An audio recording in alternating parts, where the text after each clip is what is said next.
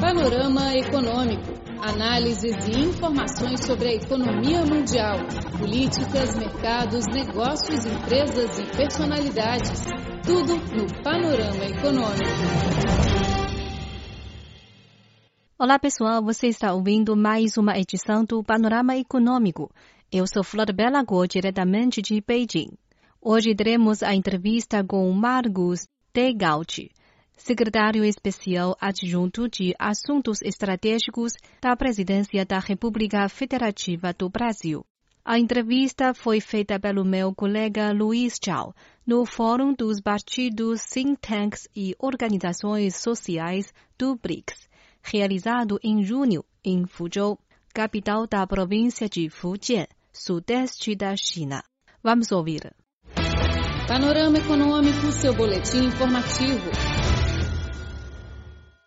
Então, estou com muito prazer que eu posso entrevistar o senhor Marcos de Gauchi, secretário especial adjunto para os assuntos estratégicos da Presidência da República do Brasil. Uh, Marcos, é a primeira vez que você visita Fuzhou?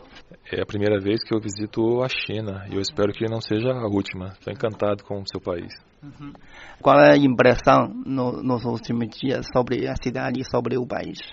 É tudo muito impressionante. É tudo muito impressionante, tudo muito organizado, tudo muito limpo, as pessoas muito respeitosas e o que me causa mais alegria é ver que tudo parece funcionar muito bem aqui. Uh, nos últimos anos, nas últimas décadas, né, especialmente no novo século, uh, as relações sino-brasileiras avançaram muito, especialmente no aspecto econômico e comercial. Como o senhor avalia esse grande sucesso? Eu avalio de uma forma muito positiva. Como você bem mencionou, nós temos incrementado as nossas relações, tanto do ponto de vista econômico como do ponto de vista comercial.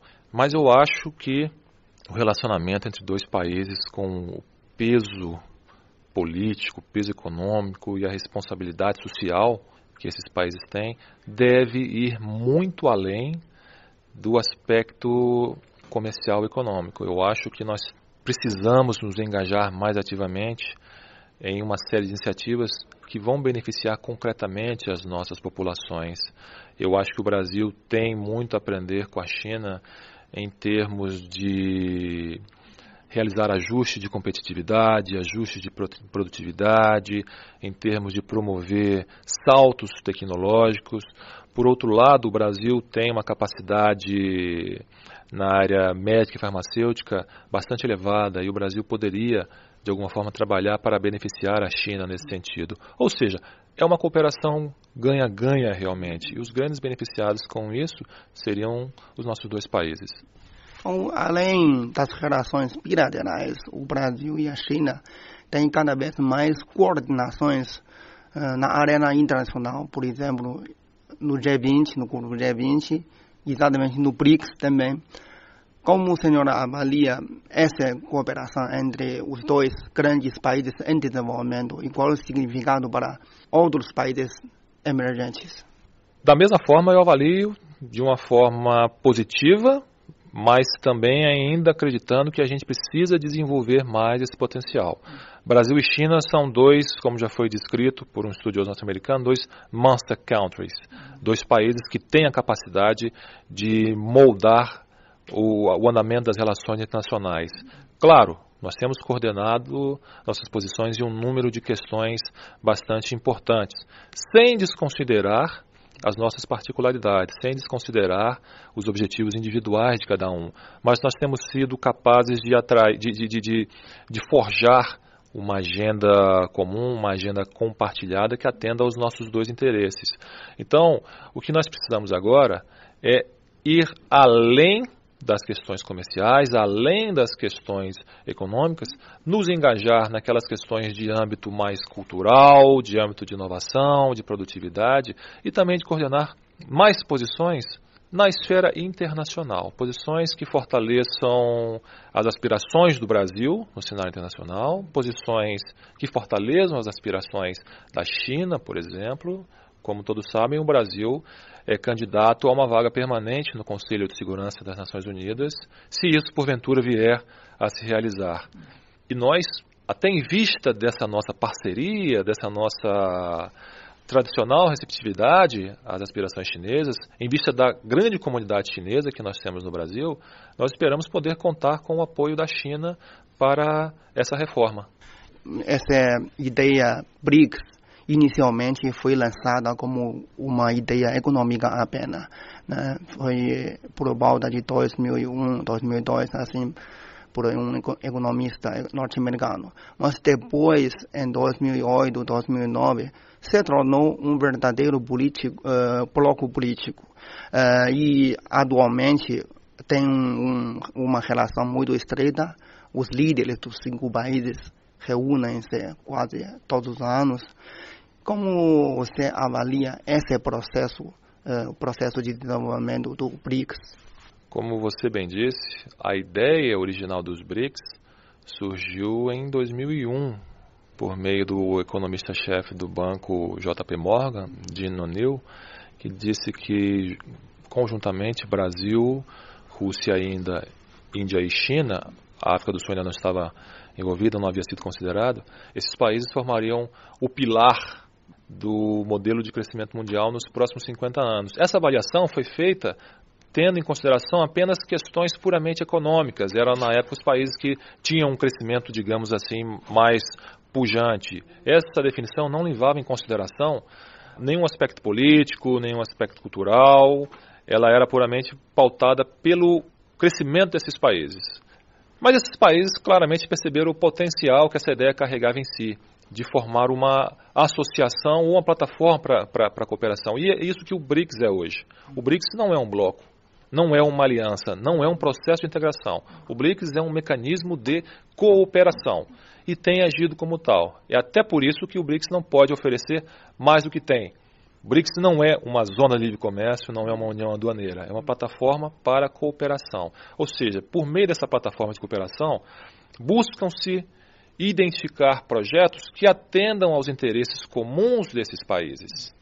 E é por meio desses interesses comuns que nós podemos agir para beneficiar as populações de cada um desses países e as populações dos países em desenvolvimento, porque muitas das questões que afligem esses países encontram eco nos países em desenvolvimento. Então eu acho que nós precisamos aprofundar esse mecanismo. Eu acho que nós precisamos encontrar meios para superar divergências que ainda existem. Claro, é uma plataforma para cooperação, então as divergências precisam ser debatidas, negociadas e, quando for o caso, se for o caso, superadas. Uhum. E como uh, você acabou de dizer que é uma plataforma dos países emergentes e nesse fórum, por exemplo, está realizando, eh, além dos eh, representantes dos cinco países membros, eh, foram convidados também participantes de outros países em desenvolvimento, como Argentina, Camboja, Egípcia, etc. Parece que vai formar um mecanismo que se chama BRICS+, né? Como você avalia esse fenômeno? Veja bem, já existe uma iniciativa no âmbito dos BRICS chamada de BRICS Outreach, que é a, a capacidade de cada vez mais aglutinar países like-minded, países que pensam da mesma forma, que têm ideias semelhantes sobre as realidades internacionais, sobre como superar os problemas do cenário internacional. Então, essa iniciativa busca atrair, captar países que pensam da mesma forma, que têm os mesmos problemas e que querem encontrar soluções para esses problemas. E esse BRICS+, ele não significa que mais países serão incluídos nos BRICS, mas que vão ser descobertos novos mecanismos para beneficiar outros países. Ou seja, como esses países podem contribuir também de uma forma decisiva para endereçar questões que serão importantes para toda a comunidade mundial, relativa à governança, à saúde, a, a, investimentos. Eu acho que isso é uma coisa fantástica, porque isso nada mais é do que uma revisão do atual modelo de governança mundial. Ou seja, os países do BRIC, os países uh, que fazem parte desse BRICS ampliado, eles não querem revirar a ordem internacional da vez. Uhum. Eles simplesmente querem que a atual ordem internacional considere suas necessidades e implemente propostas muito claras para atender às necessidades desses seus países. Ou seja, eles querem melhores assentos uhum. nessa mesa da governança global. Uh, em 2015, uh, entrou em funcionamento o novo Banco de Desenvolvimento do BRICS. Esse novo banco é um mecanismo multilateral, financial, né, um financial multilateral, uh, mas formado por países em desenvolvimento, diferentemente a FMI ou Banco Mundial. Né? Como você avalia esse mecanismo? É uma realização concreta. É a prova de que os BRICS são capazes de, de produzir ações concretas para solucionar problemas concretos. Então é uma iniciativa que é muito bem-vinda. Nós temos aí um, um, uma instituição que não é exatamente de caráter regional, uh, mas que tem sim um âmbito global que tem um capital subscrito, um capital integralizado, um capital operacional, que já aprovou sete projetos, que totalizam quase 2 bilhões de dólares, que está avaliando diversos projetos, é, que vai procurar pouco a pouco aumentar o seu capital, para que possa não só é, estudar mais projetos, mas financiar mais projetos dos países do grupo do BRICS, bem como de outros países que venham a se habilitar a atender os requisitos de financiamento verde, né, que são projetos sustentáveis, que levem em consideração a necessidade de preservação do meio ambiente. Então, é uma iniciativa que precisa ser aprofundada e precisa, se possível, até ser replicada para atender as necessidades do mundo em desenvolvimento. Só para terminar, como o Brasil é um importante parceiro, uh, um importante ami país amistoso da China, então, os chineses também estão atentos ou estão preocupados com a atual situação no Brasil, que economicamente e politicamente, não quero dizer está com crise, mas está com muitos problemas. Qual é a sua proposta para o Brasil sair das atuais dificuldades? É, realmente o Brasil tem enfrentado alguns problemas econômicos nos últimos anos e também certa instabilidade política. Mas o fato de que economicamente nós já devemos registrar um crescimento esse ano, embora reduzido, mas também registrar é, crescimento no ano que vem, é um indicativo de que nós estamos próximos de retomar a normalidade econômica e de enveredar por um caminho de, de, de, de crescimento sustentado o que de fato é necessário para que a gente possa alcançar as nossas aspirações.